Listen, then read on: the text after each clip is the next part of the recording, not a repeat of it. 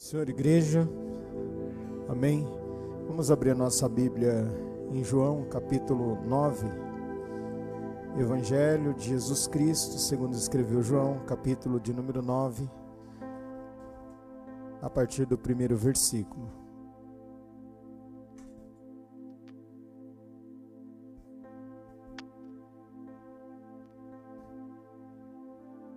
Evangelho de Jesus Cristo, segundo escreveu João, capítulo 9, a partir do versículo de número 1.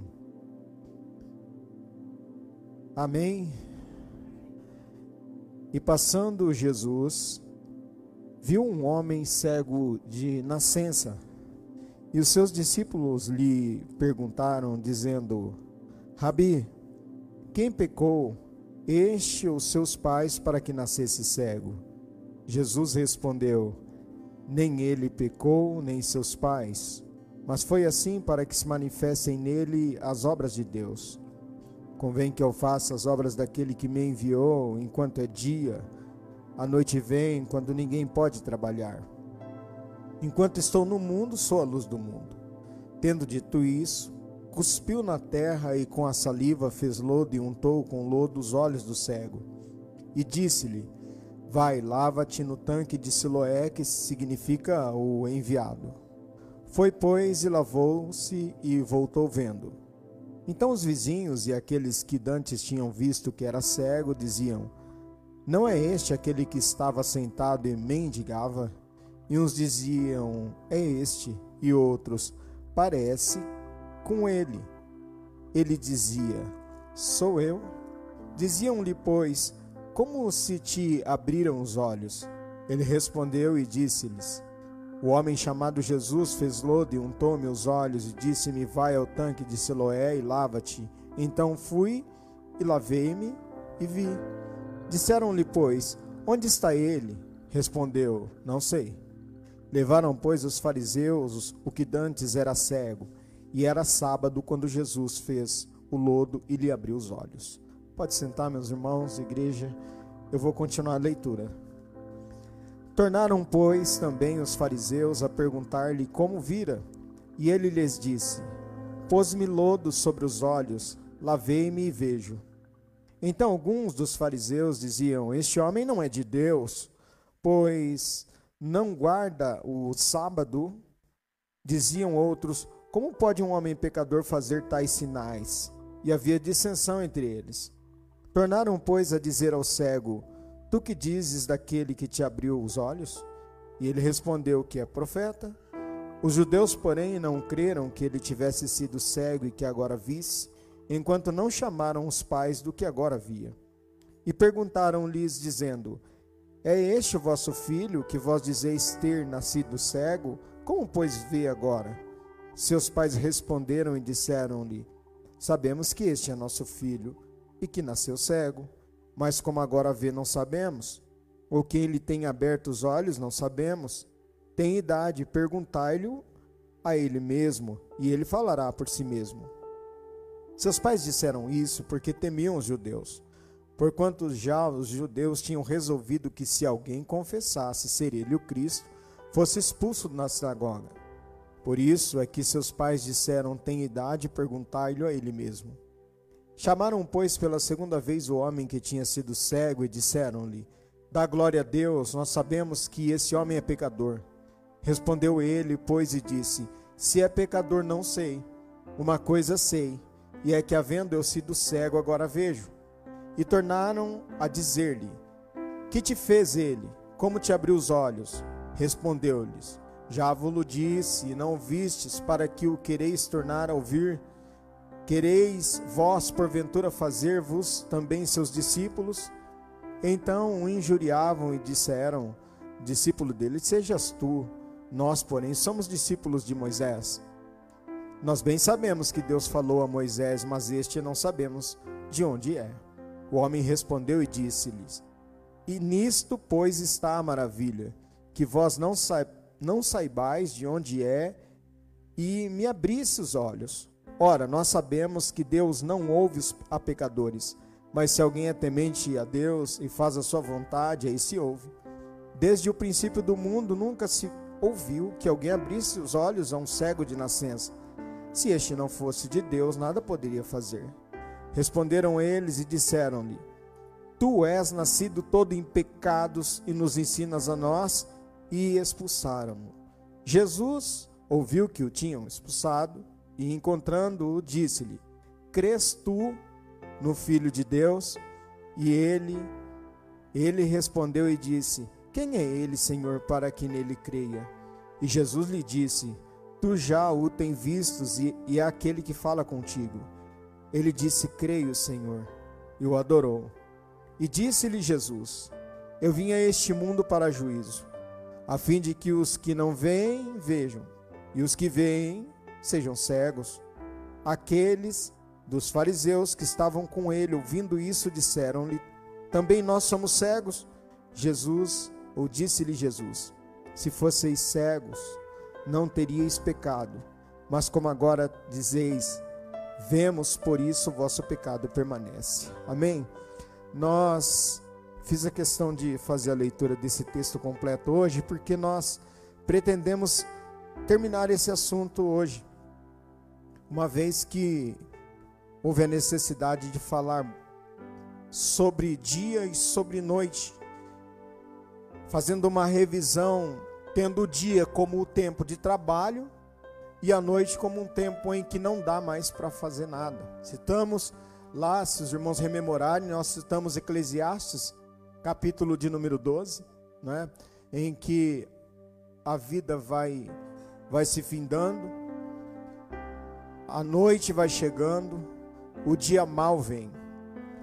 Como revisão ainda, citamos segundo aos Coríntios, capítulo de número 5, a partir do versículo de número 1. Quando chegamos lá no versículo de número 10, segundo aos Coríntios 5 e 10, se puder colocar ali, porque todos devemos comparecer ante o tribunal de Cristo para que cada um receba segundo o que tiver feito por meio do corpo, ou bem ou mal, ou bem ou mal. Portanto, nós não estamos a discutir aqui, ou não ficamos discutindo esse tempo todo o que irá ocorrer, mas dizendo que um, existe uma certeza que em algum momento vai acontecer e que esse acontecimento englobará a todos. E o todos aqui, eu falei na semana passada, frisei bem, que o todos aqui, um dos sentidos da palavra todos é todos individualmente. Interessante isso. Ou seja, todos nós compareceremos individualmente diante de Deus um dia. E a pergunta que todo pastor deve fazer para si mesmo, em primeiro lugar, é se tem certeza da salvação e para o seu rebanho também. A salvação ela é individual. Li uma frase de C.S. Lewis: Cada vez que você faz uma opção, está transformando sua essência em alguma coisa um pouco diferente do que era antes. Nós todos fizemos, não sei se foi uma opção, mas talvez, a, talvez não a única opção, e também não, não acredito, posso criar algum problema é, na cabeça de alguns, mas a intenção não é essa. Até tenho dúvidas, né, se nós aceitamos a Jesus, né, ou ele nos aceitou, né? Porque se você olhar em 1 João capítulo 4, a Bíblia vai dizer que nós amamos a Deus porque ele nos amou primeiro. Então, na verdade, ele partiu dele nos amar. Não partiu de nenhum de nós. E sendo assim, Cada vez que eu faço uma opção por alguma coisa, eu estou sendo transformado. Eu quero só dar um exemplo aqui, que a Bíblia diz que a boca fala daquilo que o coração está cheio. Eu não sei, é, isso aqui talvez fique um pouco mais claro, essa questão de ser transformado em essência. Eu não sei se você já passou perto no centro de algum lugar que está tocando uma música e de repente essa música ficou na sua cabeça. E é perigoso até você cantar. Eu não estou falando do hino, não, viu? E ficou tão impregnado na sua cabeça que eu estou falando isso porque eu fui no. Eu não cantei, mas eu fui no mercado, no mercado esses dias. E aí estava cantando uma música e essa música ficou na minha cabeça. Eu saí, fui embora para casa e ela. Ou seja, Já pensou se eu chego em casa e coloco, ela vai fazendo parte da minha essência. Eu vou me tornando parecido com aquilo. Então alguém fala assim, ah, mas é errado eu fazer determinada coisa. A, a Bíblia diz que o vosso coração seja o árbitro, a paz no vosso coração seja o árbitro da, das suas decisões. Então cada vez que eu tomo uma decisão ou faço uma opção, a minha essência está sendo transformada em alguma coisa diferente. A pergunta que fica: esse diferente está sendo diferente mais parecido? Olha que interessante, né? Vou fazer um trocadilho. Esse diferente está sendo mais parecido com Deus ou esse diferente está sendo mais diferente do que seria Deus? O certo é que sempre escolhemos. Eu faço as minhas escolhas, você faz a sua. E agimos de acordo com aquilo que escolhemos ainda que a escolha ou a opção escolhida seja a omissão, porque não fazer nada também é pecado. A Bíblia diz que aquele que sabe fazer o bem e não faz, ele comete pecado. Então eu sei que nós aqui, a gente pode dar uma de, de louco assim, né, como aquele homem, que a Bíblia chama de louco. E nós podemos até tentar esconder de nós mesmos e falar assim: eu nem sei para que, que eu estou aqui na igreja. Mas lá no fundo, na nossa essência, dentro de nós, nós sabemos porque nós estamos aqui. Então, alguém pode dizer assim: ah, se eu não fizer ou exercer o meu ministério, eu não vou, não quero saber de igreja. Nós, a partir do momento em que nós aceitamos a Jesus como nosso Salvador, nós recebemos um ministério. E esse ministério se chama Ministério da Reconciliação. E esse ministério da reconciliação é aquele que nos torna aptos a falar a palavra de Deus para alguém. Essa pessoa acreditar nessa palavra, você fazer um apelo a ela e ela aceitar a Jesus como Salvador e você apresentá-la a Jesus e falar: Jesus, escreve o nome dela no livro da vida. Existe maior ministério que esse?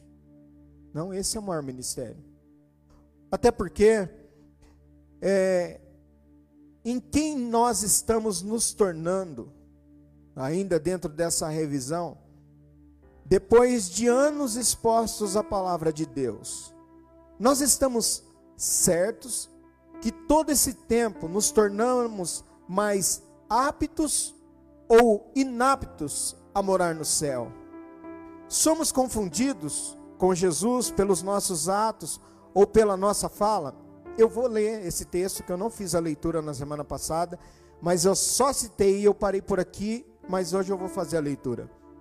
Abre aí, por favor, Mateus 26 e 69. Mateus capítulo 26 e o versículo 69 a seguir. Qual é a ideia? Somos confundidos com Jesus? As pessoas olham para você e falam que você se parece com Jesus? É, não estamos pregando aqui, irmãos, a perfeição. Até porque a Bíblia fala assim que aquele que perseverar até o fim, esse será salvo. O que, que é perseverar? Perseverar, eu estava olhando o significado desse texto, é permanecer, não retirar-se, preservar, sob desgraças e provações, manter-se firme na fé, na fé em Cristo, sofrer, aguentar bravamente e calmamente, perseverar aguentar bravamente e calmamente. Como que é, como que é possível isso? Você, eu já, já fiz essa pergunta aqui por algumas vezes, mas eu vou fazer essa leitura já. Mas você já chegou no seu limite? Nós temos um limite. E tem horas, irmãos, que a, a nossa fé ela é tão testada e as tentações são tão grandes na nossa vida que, você, que nós chegamos no limite. E você e você fica, eu não sei mais o que fazer. Eu não tenho mais o que fazer, eu não sei, porque eu não tenho mais o que fazer. E quando você pensa, e, e fora, quando você fala assim, olha, eh, não, não pode jurar, né? A Bíblia diz que não pode jurar. Você não pode jurar nem pelo fio de cabelo, nem, nem pela sua cabeça, porque você não tem controle dos seus fios de cabelo, né? Porque eles caem, eles embranquecem. Mas às vezes você jura e fala assim: Eu juro que eu não vou fazer mais isso. Aí o que, que você faz? Faz. Eu juro, eu tenho certeza que eu não farei mais isso. A questão não é que você se. O ágios, arrágios, que, que é santo. O significado desse termo é separado. Significa que nós fomos separados por Cristo. Aí eu não mereço, eu não mereço estar aqui. Eu não mereço que vocês me ouçam. Não mereço. Eu não mereço abrir a palavra, a palavra de Deus. Eu não mereço ensinar. Eu não mereço pegar esse microfone, eu não mereço estar nesse púlpito, eu não mereço ser pastor. Eu não mereço que a minha voz seja ouvida, eu não mereço.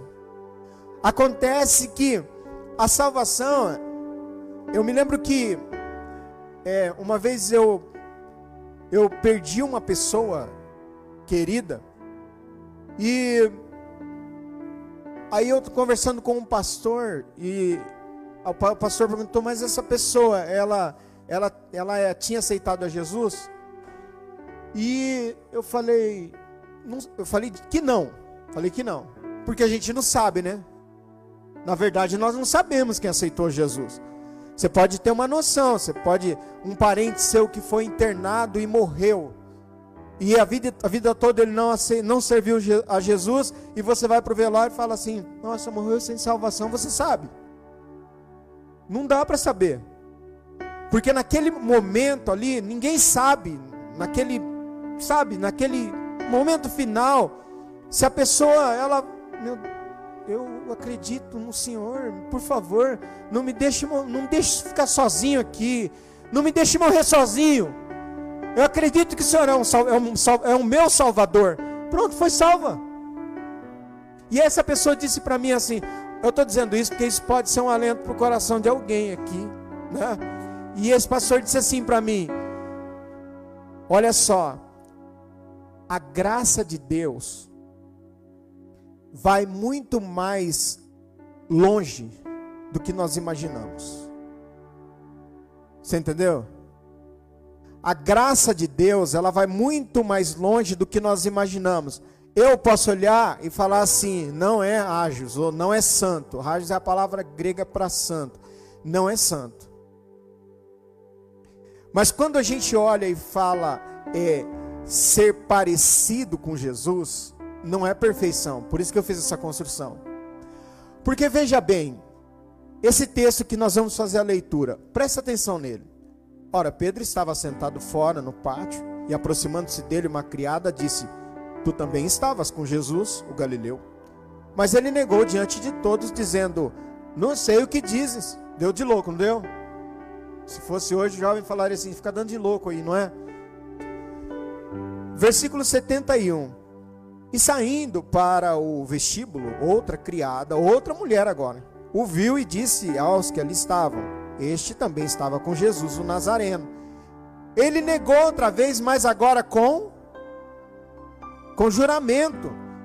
Não conheço tal homem. Olha que fingido, irmãos. Quanto tempo ele estava andando com Jesus? Três anos e pouco. E olhar e falar assim: Eu não conheço tal Tal homem, olha só a situação dele. Versículo 73.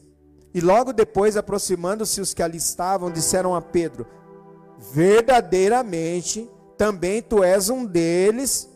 Aí vem um, algo que eu, eu, eu parei aqui. Por que que esses, por enquanto as duas mulheres só falaram assim, ó, ele ele estava ele tava junto com o, com o Galileu. Ele estava com com Jesus. Ele deu de louco até um ponto, mas agora esses homens se aproximam dele e falam assim, ó: verdadeiramente você é um deles, dos que andam com Jesus. Por quê? Pois a tua fala te denuncia. Tinha para onde ele fugir mais? Três pessoas já disseram. Três. Só que agora, olha o que, que acontece. Então, começou ele a fazer duas coisas. A primeira, o que, que Pedro fez?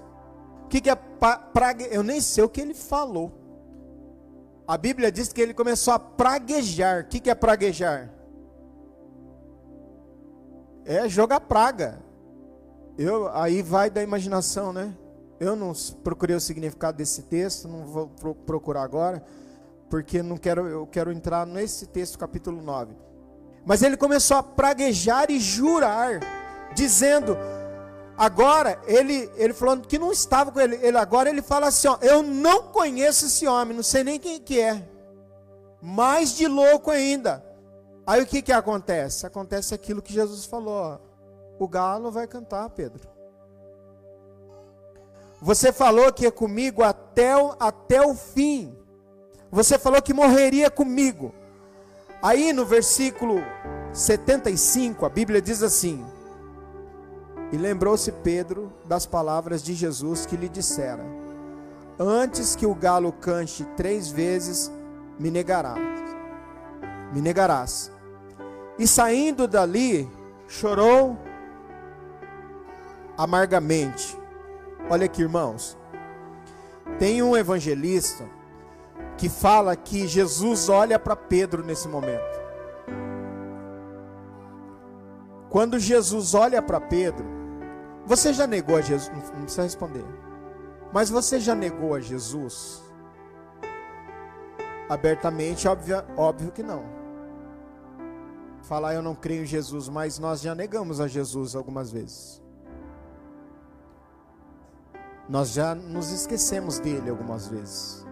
E aqui, Pedro chora de forma amarga. Eu não sei se você já chorou com amargura. Porque ele tinha falado para Jesus que ele não negaria. Quando a mulher fala para ele, ou quando aquelas pessoas dizem para ele assim: a tua fala te denuncia. Eles dizem assim, assim para ele: ó. É claro, é evidente e é manifesto que você estava com ele, porque você fala do mesmo jeito dele. Nós temos o nosso jeito crentez de falar, não temos? Nós temos as nossas, por mais que você muitas vezes não queira, mas você, quando você vê, você já está falando algumas coisas que faz parte do nosso cotidiano.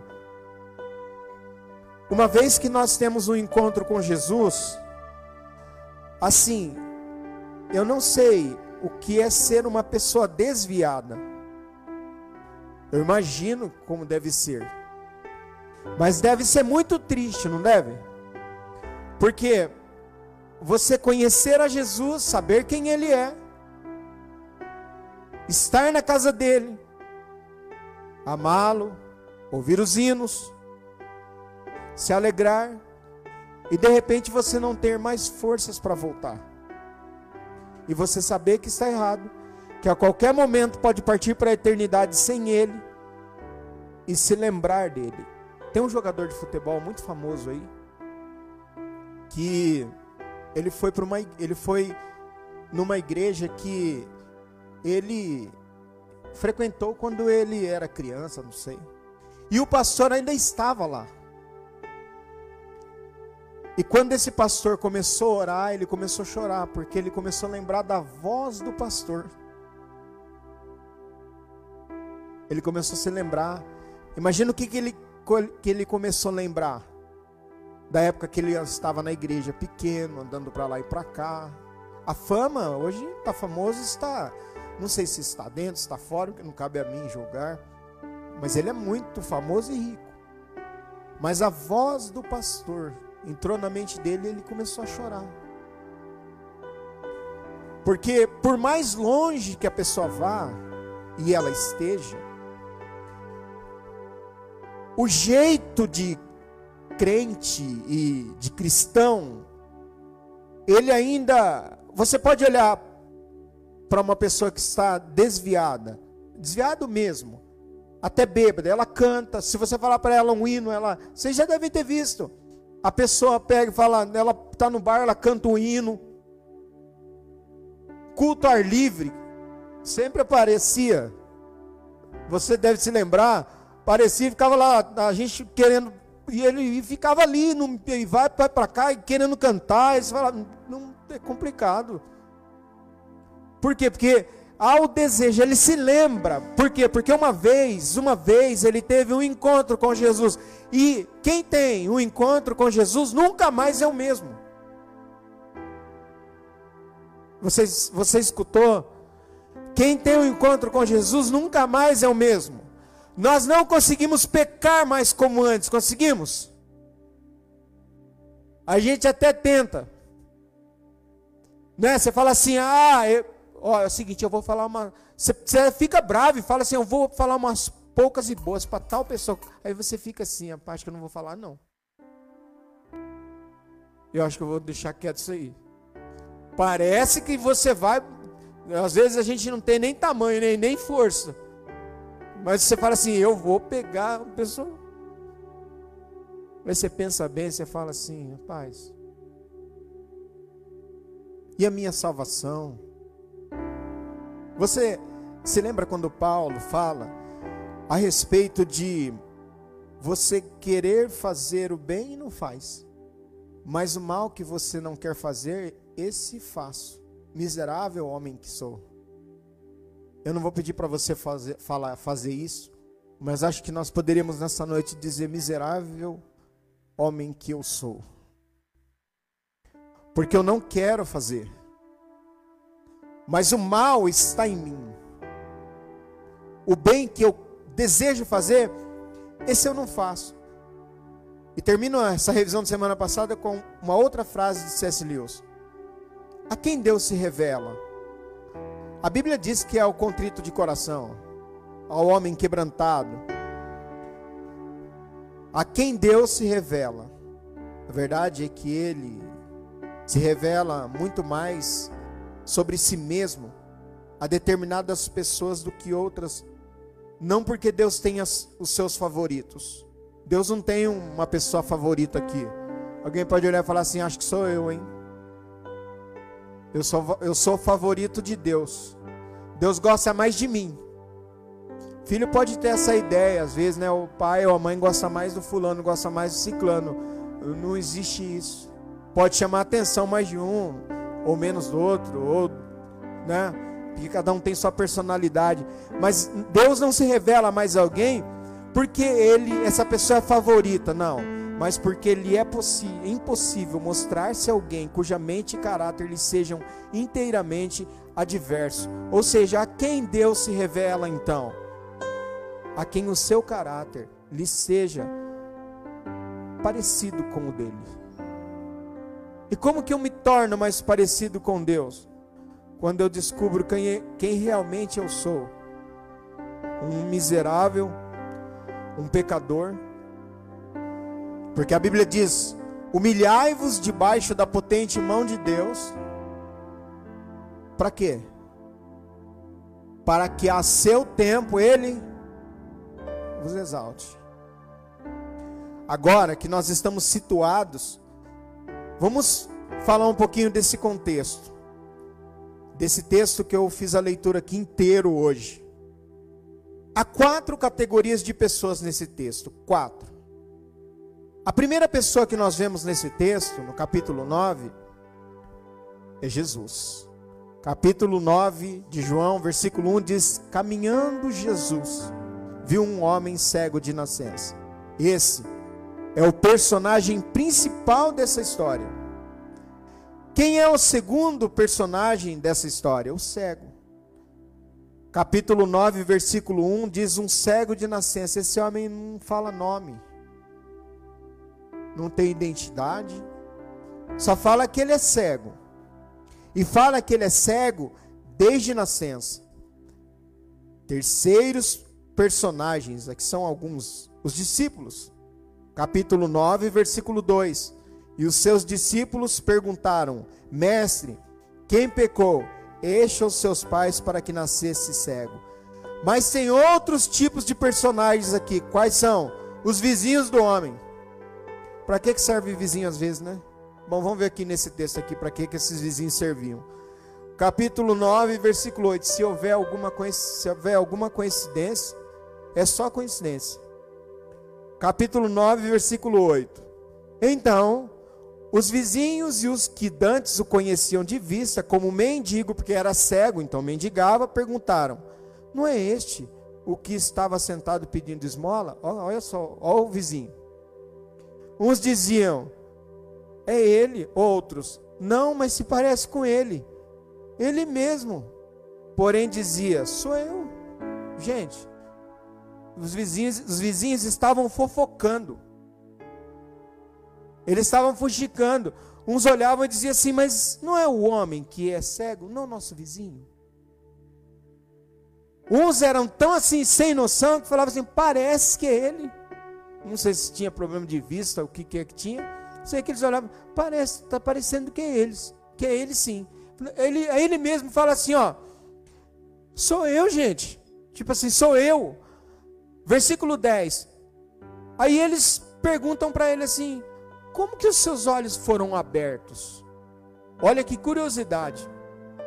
Respondeu-lhe: O homem chamado Jesus fez lodo, untou-me os olhos e disse: Vai ao tanque de Siloé e lava-te. Então fui, lavei-me e estou vendo. Aí os vizinhos perguntaram: Onde está ele? Ele respondeu: Eu não sei.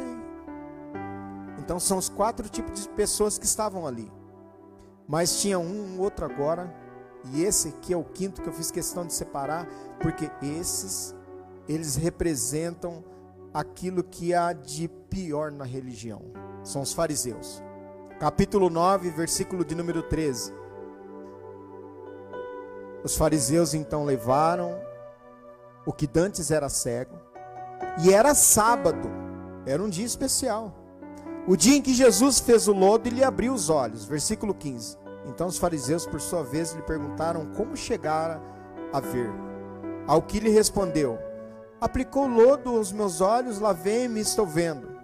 Por isso alguns fariseus diziam: Esse homem não é de Deus, porque não guarda o sábado. Diziam outros: Como pode um homem pecador fazer tamanhos sinais? E houve dissensão entre eles. Então juntou um grupo de fariseus e falava assim: ó, esse homem que fez essa cura, efetuou essa cura, esse homem não é de Deus, porque ele quebrou uma norma.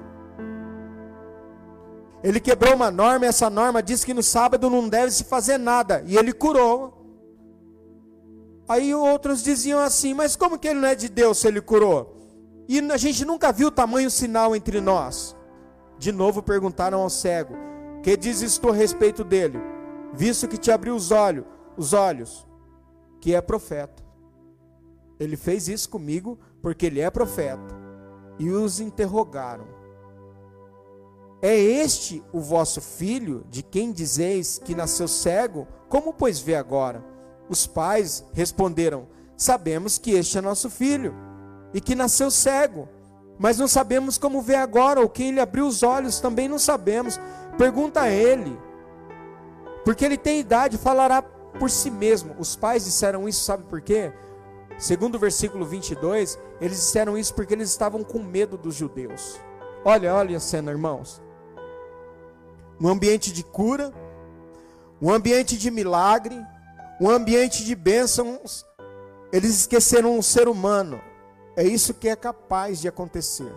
Quando o foco ele é perdido de Jesus. Isso disseram seus pais, porque estavam com medo dos judeus, pois estes já haviam assentado que se alguém, ou colocado no coração, que se alguém confessasse ser Jesus o Cristo, fosse expulso da sinagoga. Por isso que eles falaram: interroga ele, porque ele tem idade. Versículo 24. Chamaram pela segunda vez o homem que fora cego e lhe disseram: Dá glória a Deus, nós sabemos que esse homem é pecador. Ele retrucou: Se é pecador, eu não sei. Eu não sei se ele é pecador. Mas uma coisa eu sei: que eu era cego e agora eu estou vendo. Houve de fato um milagre. Mas em resumo aqui, o que, que nós vemos? Que eles expulsam aquele homem da religião. A melhor coisa que aconteceu para ele. Eles expulsam aquele homem da religião. O que vemos até aqui? Jesus trabalhando, porque a Bíblia diz que Jesus estava caminhando, então ele estava trabalhando. Ele vê a dor alheia, como sempre, Jesus vê a dor alheia. Caminhando aqui significa conduzir por. Então, Jesus não fica passeando, não, irmãos. Ou não ficava. Jesus era conduzido por. Capítulo 4 do Evangelho de Lucas, versículo 18 e 19, não precisa abrir, mas a Bíblia diz que o Espírito Santo era sobre Jesus. E o trabalho de Jesus era ser guiado, ele fazia o seu trabalho sendo guiado pelo Espírito Santo. E porque ele estava caminhando, ele viu. O que, que é ver aqui? É eido, que significa perceber com os olhos, perceber por algum dos sentidos, descobrir, voltar os olhos, examinar. Jesus estava caminhando e ele olha para o cego. Ele vê o cego. Não é como, como os fariseus que ignoravam o cego, ignoravam o imundo. Agora que Jesus olha, nós temos o cego, que era cego desde o seu nascimento, que dependia de esmolas, como todos os demais, e na verdade o cego era um estorvo para a sociedade. Para que um cego? Para dar trabalho? Por outro lado, nós tínhamos os discípulos. Aí a gente olha e fala assim: meu Deus, os discípulos agora são a salvaguarda, né? Porque provavelmente eles vão ajudar. Mas sabe o que, a Bíblia, o que, a Bíblia diz que os discípulos fazem? Eles estavam procurando uma causa que explicasse a situação difícil desse homem. Isso não parece diferente nos nossos dias, né? Vocês já viram alguém ir fazer uma visita e ficar procurando o porquê da doença do outro? Já aconteceu isso com você? É a pior tragédia. Eu vou dar um conselho aqui. Se você for para se você for ou pretende fazer uma visita com esse coração, não vai não. Porque você vai acrescentar sofrimento a outra pessoa. Por isso que eu sempre oriento e falo para a pessoa assim, ó, presta bastante atenção. Sempre eu faço isso em toda, toda a igreja, em todas as igrejas que eu dirigi. E em todo esse tempo como pastor, eu falo, olha, vocês vão lá, mas é, quem vai? Quem vocês vão levar? Em quantos vão? Porque geralmente nós queremos achar uma um motivo. Por que será que está assim? Que será que aconteceu? Quem será que. Pior aqui, né? O, o cego aqui, a pergunta era: quem pecou? Foi o pai ou alguma geração? Quem pecou? Por que, que ele está assim? Deve ser pecado. O resultado, quando acontece isso, é o acréscimo de sofrimento àquele que está precisando que sua carga seja aliviada e não aumentada. Poxa, eles poderiam olhar para aquele cego de uma outra forma. Eles eram os discípulos de Jesus. Mas nós, como discípulos de Jesus, às vezes deixamos a desejar, não é verdade, irmãos? A gente olha, nós temos muita facilidade em julgar a vida alheia. Mas nós, nós não conseguimos julgar a nossa própria vida e olhar para as nossas próprias misérias e perguntar: será que eu estou passando por isso por causa da minha língua? Porque esses dias eu vi um, um vídeo e alguém colocou lá que o, o rapaz dava para ver claramente que o rapaz ele estava pregando, mas você já viu a pessoa ficar nervosa quando ela vai pregar? Talvez pela primeira vez, não sei. E o rapaz ele estava todo embaraçado. E deu para ver que ele estava muito. E ele falou, ele falou assim, ó, oh, irmãos, eu estou muito nervoso. E ele disse isso. Foi, acho que lá foi a pior coisa que ele fez. Porque uma irmã levantou no meio da igreja e disse assim, e ela chegou até a falar em línguas, e ela disse assim: desce porque você não está preparado para pregar a palavra. Na frente da igreja, assim. Você imagina a situação desse rapaz. Será que ele ocupará o púlpito novamente? E embaixo depois os comentários, né? Num deles, assim, o pessoal, alguém disse assim, pura carnalidade da irmã. Para que fazer isso com o rapaz? O rapaz já disse que estava tá, nervoso. Porque é fácil vir aqui. Agora vamos lá. Você está doente. Primeiro que acho que nós poderíamos olhar para o capítulo 8 de João e ver que quando Jesus, aqueles homens trazem aquela mulher que segundo eles foi pega num ato de adultério, Jesus olha e fala assim: aquele que estiver sem pecado, faz o quê? Então, se eu for visitar o meu irmão, ver ele doente, procurar pecado, então olha primeiro, eu devo olhar primeiro para o meu. Para depois procurar o pecado na vida alheia, se é que nós devemos fazer isso. Mas, infelizmente, os discípulos fizeram isso. Aí eu coloquei aqui assim, negrito, um conselho. Se for para você e eu fazermos isso, fique quietinho na sua casa, que pelo menos só estará com um pecado, o da omissão. Estará poupando o necessitado de maior dor e se poupando do pecado da acusação. Tem uma frase bastante conhecida: se as feridas do teu irmão não te causam dor, a tua doença é mais grave do que a dele. E agora, os vizinhos do homem. Os vizinhos do homem são os curiosos. Como na maioria das vezes. Eu disse aqui uma vez que eu estava dando aula numa cidade pequenininha aqui da nossa região. E aí eu falei alguma coisa, às vezes os vizinhos são curiosos, não é? Aí uma menininha do quinto ano falou assim, ela era, ela, ela escapava, sabe? Desde, tem gente que desde criança deixa escapar as coisas. Aquela menina já, já ela vai ser assim, pelo jeito. Até ela falou assim: aqui é o que mais tem nessa cidade. A professora falou assim: só que ela já deixou escapar. Vizinho curioso. Todos nós já tivemos um, né? Ou fomos um talvez, né? Não sei. Encosta o caminhão para saber o que está chegando, né? O que, que o vizinho comprou, que, que feio, né, irmãos? Até descarregar, para ver que é o sofá. Os vizinhos do homem, curiosos, como na maioria das vezes.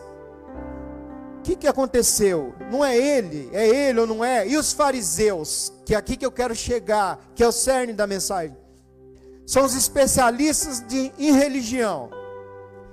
Esse, esses e os discípulos em meio à dor alheia discutiam duas coisas: tradições e regras religiosas. Uma vez um pastor falou assim: Eu não entendi porque, eu não entendi, entendi não entendi. Entendi, não entendi. Ele falou assim: às vezes a gente toma uma decisão que às vezes parece que a gente está até pecando tomando algumas decisões.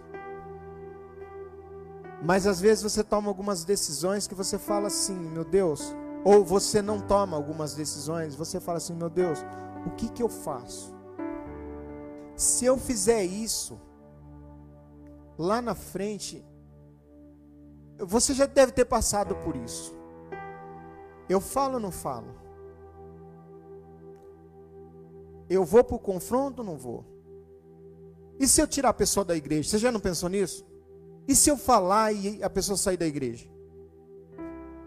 Alguns são igual Tramontina, né? Corte rápido. Não tem Tramontina, corte rápido? Fala assim, é, que se dane. Que saia. Mas você está aqui nessa noite é cristão. Porque para estar tá aqui hoje, dia de quarta-feira, com chuva, sempre eu falo. É, você é cristão, não é? Não que os que não estão aqui não são cristãos, mas você tem o coração voltado à palavra. Então, você sabe do que eu estou falando. É fácil a gente tomar decisões na vida cristã? imagina para um pastor. Esses homens estavam discutindo regras religiosas e tradições. Imagina, esses dias eu vi um. Eu vou falar porque está tá público, né? Tá no, na rede social. Eu vi um, um rapaz que ele é líder de uma grande denominação que por muitos anos ela proibiu muita coisa, bastante coisa, muita coisa. Uma delas a TV. Inclusive nós também proibimos, né? Teve uma época. Mas ela proibiu bastante coisa. Esse rapaz apareceu a público agora, que ele é neto do fundador da igreja, e ele pede perdão pelas pessoas que foram é, julgadas pela igreja porque faziam determinadas coisas e até excluídas da igreja porque faziam determinadas coisas que hoje eles consideram que não são mais pecados.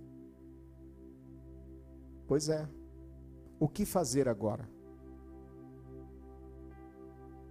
O que fazer com aquelas que foram lançadas, for, lançadas fora e elas agora estão no mundo e não conseguem mais se firmar em lugar nenhum? O que, que a gente vai fazer?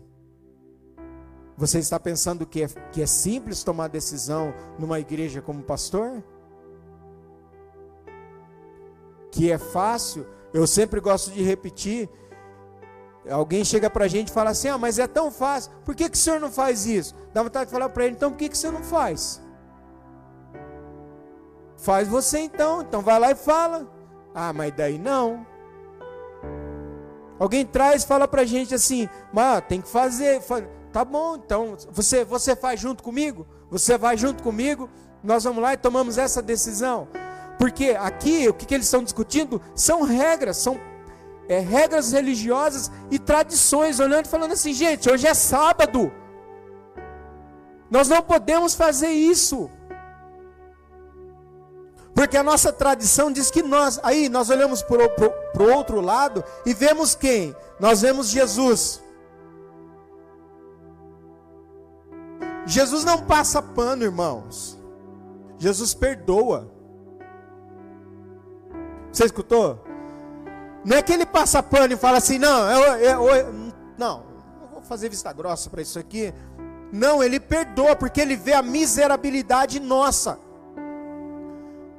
Você, você se lembra quando Paulo tem aquela revelação no capítulo 12 de 2 aos Coríntios e ele ouve palavras, já pensou visitar o céu? Pessoas tivesse um jeito de fazer um tour para o céu, você, você iria? Eu também. Não sei quem falou, mas eu também. Eu também. Eu escutei, eu tenho ouço muito bem. Eu não voltava mais. Não, também agora eu estou aqui, eu não vou sair mais daqui não. Quero ver quem me tira. Tira, né? Eu não falaria isso. Se tivesse um tour, mas e Jesus? E Jesus, que, como Jesus se comporta aqui? Jesus se comporta, sabe de que jeito? Ele vê a miserabilidade, porque se você vê lá no capítulo 12, segundo aos Coríntios, quando Paulo visita o céu, não sei de que forma, nem ele sabe de que forma que ele visita, né? Aí ele fala assim que ele ouve palavras inefáveis. Inefáveis é que não tem como é, traduzir. Eu não sei se você já ouviu uma, uma pregação alguém traduzindo, ou uma aula alguém traduzindo.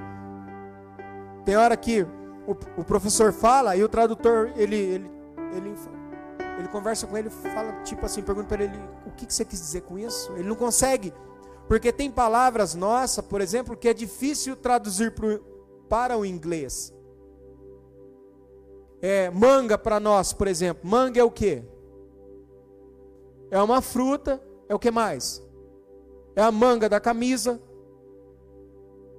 Tem, acho que alguém, um pregador que chama manga. Um... Aí você vai traduzir isso para o inglês e fala assim, manga. A pessoa fala assim, mas qual manga? Que manga? Não é?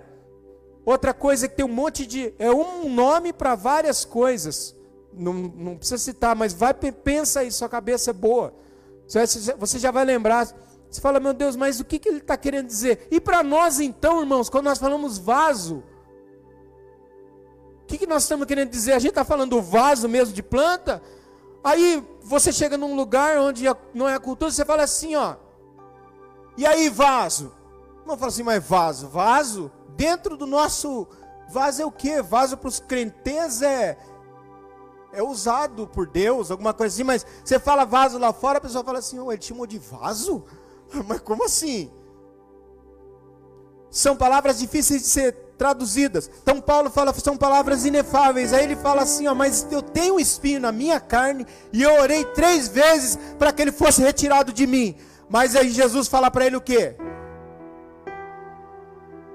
A minha graça, porque o meu poder se aperfeiçoa. Ué, mas eu achava que se aperfeiçoava na minha força. Então agora complicou. Sabe por que tem alguma coisinha em você assim que é difícil de mudar e você fica assim, desse jeito, você briga com isso? É porque essa coisinha te mantém debaixo das vontades de Deus. Porque se não fosse ela, você já tinha, ó. É igual aquela pessoa que fala assim, ó.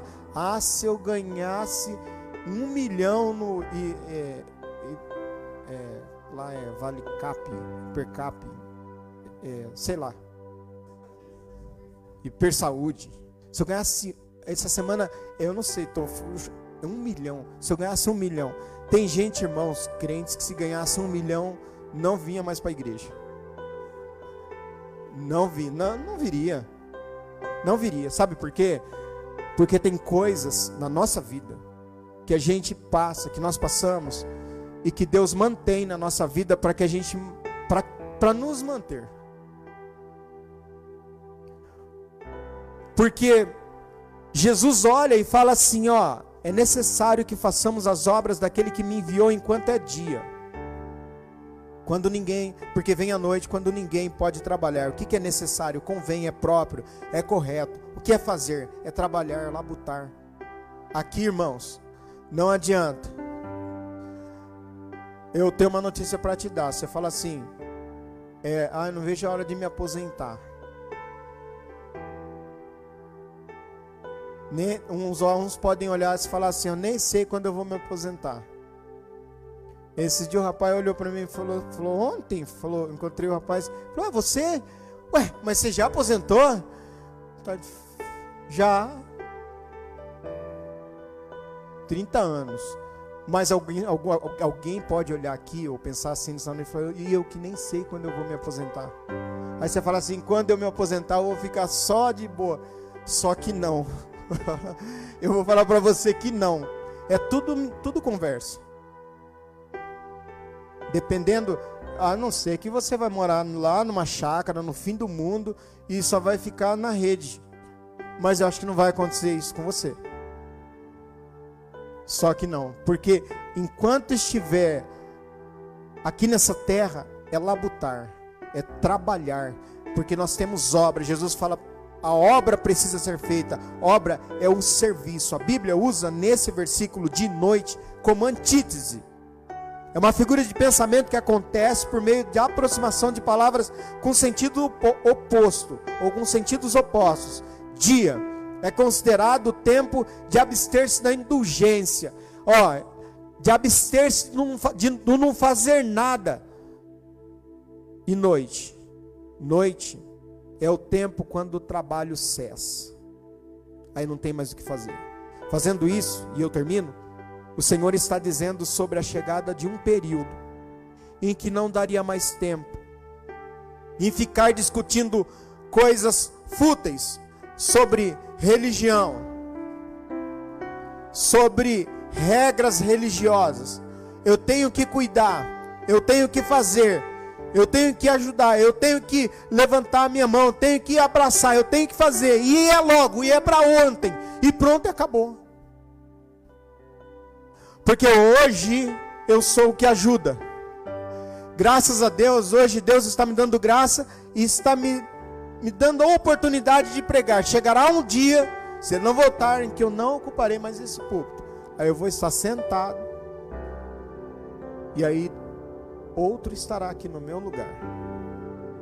E eu estarei sentadinho ouvindo. E lembrando, ah, um dia eu preguei.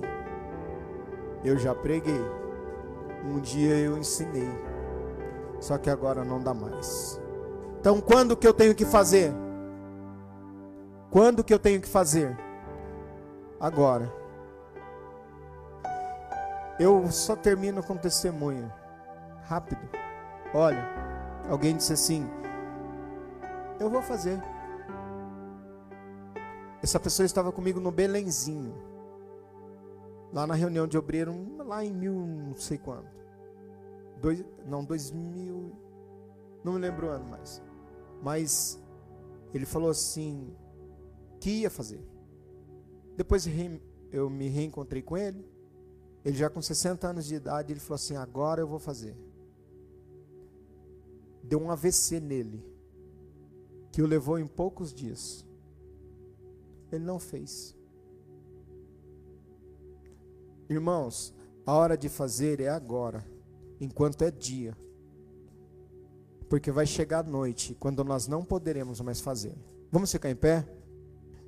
Há tanta preocupação com números, há tanta preocupação com tanta coisa, quando nós só precisamos fazer alguma coisa. Vai ser uma tristeza muito grande quando alguém pensar, alguém acordar para a vida, né? Porque eu tenho oportunidade de perguntar para irmãos: por que você não está indo mais na igreja? Irmãos, mas eu encontro cada desculpa esfarrapada. Vocês não têm noção do que eu ouço. Pergunto, irmão, por que você não está indo mais? Ah, porque o ventilador não parou de girar. Tipo assim, sabe? Tô só tô dando uma ideia. Você fala assim, mas você não está indo para a igreja por causa disso? É. Mas tá, tá crente? Esses dias eu perguntei para alguém, por que, que você não está indo mais para a igreja? Ah, olha, eu não estou indo para a igreja, mas assim, eu amo Jesus. Falei, ah, você ama Jesus, mas odeia a noiva? Ah, como assim? Ah, não entendeu ainda? Pensa um pouquinho. Ama Jesus, mas não gosta da noiva, que é a igreja. Pensou você ir numa festa, gostar, dar um, dar um abraço e um beijo no noivo, a hora que você passar perto da noiva, você assim. Tem gente que está fazendo exatamente isso. Mentiroso, sendo crente em casa nada. Está ouvindo música sertaneja até. Mentindo que está sendo crente, porque só na igreja, ouvindo essas palavras, que nós conseguimos permanecer firmes. Amém?